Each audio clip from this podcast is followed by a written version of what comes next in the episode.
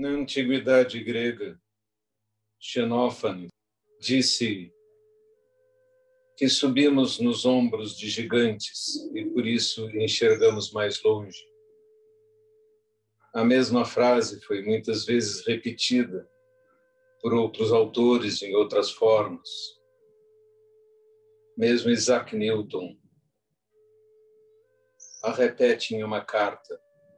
Eu enxerguei mais longe porque subi nos ombros de gigantes. Nós, praticantes budistas, podemos dizer o mesmo. Nós enxergamos mais longe porque subimos nos ombros dos nossos ancestrais. Os mestres do passado, os patriarcas, as matriarcas, aprofundaram o conhecimento do Dharma e o budismo é uma obra de construção contínua, não uma obra que nasceu pronta, acabada e completa. Através dos séculos, milênios, grandes mestres acrescentaram novas técnicas, novas profundidades, novos pensamentos e alçaram ainda mais alto o Dharma levando-nos à possibilidade de ver mais longe, de estar em montanhas ainda mais elevadas, em píncaros que nos permitiram olhar mais longe e praticar de forma mais produtiva. Assim, embora sejamos pequenos, e muitos mestres do passado sejam gigantes. Nós, mesmo anões, podemos enxergar mais alto porque subimos em seus ombros.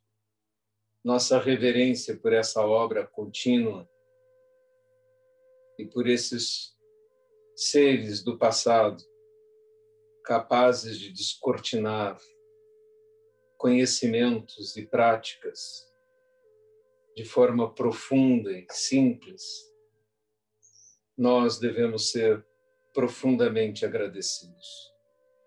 Reconhecer o fato de que o budismo cresceu e aprofundou-se e descartou enganos ao longo desse tempo todo é simplesmente o exercício de nossa lucidez e sabermos que ele pode ser aperfeiçoado, adaptado aos tempos,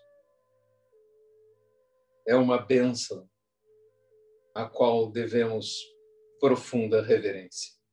Honremos os mestres do passado, praticando denodadamente. Sentados em zazen, colocamos nossa mente neste momento. Sentimos o tecido sobre nossos corpos, nossos joelhos que empurram a terra, nossa cabeça que empurra o céu. Estamos juntos, mas se não estamos presentes, tudo será como um sonho nossa mente focada nos sons do agora, nosso corpo no centro do universo, nossa respiração que vai e vem, símbolo da vida. A primeira coisa que fazemos quando nascemos é inspirar. A última coisa que fazemos quando morremos é expirar. A cada momento inspiramos e depois expiramos. É como se fosse uma vida inteira.